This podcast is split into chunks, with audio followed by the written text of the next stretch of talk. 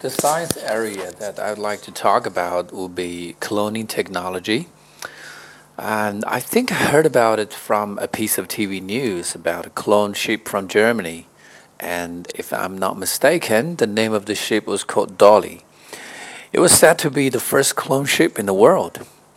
I became more interested in this area ever since I watched an, a movie. It's a Hollywood movie about it, and whose name I forgot. But you know, the directors in Hollywood have the wildest imagination, so that the story really made me think. In my opinion, cloning technology is a mixed blessing. The most obvious advantage of it is that it can be used in the medical world. For example, if a patient's organ is malfunctioning, the doctors can just take some DNA samples from him and nurture a new organ and then replace the old one.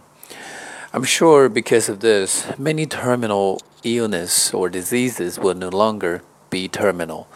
And plus, it can be utilized to save the endangered species. Let's say a kind of a wild animal is on the brink of extinction. In the past, there was nothing we could do about it, but nowadays, um, our scientists can preserve the DNA samples and create this animal in no time. It is said that they are even considering bringing back the dinosaurs. That'd be really cool.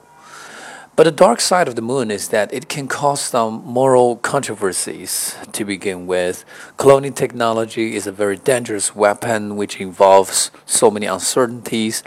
If a creature that has never existed on the planet is produced, the consequence is going to be disastrous. It will disturb the eco balance.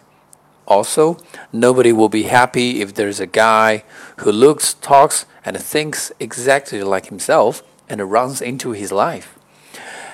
And so I hope our scientists can strike a good balance between, you know, the advantages and disadvantages.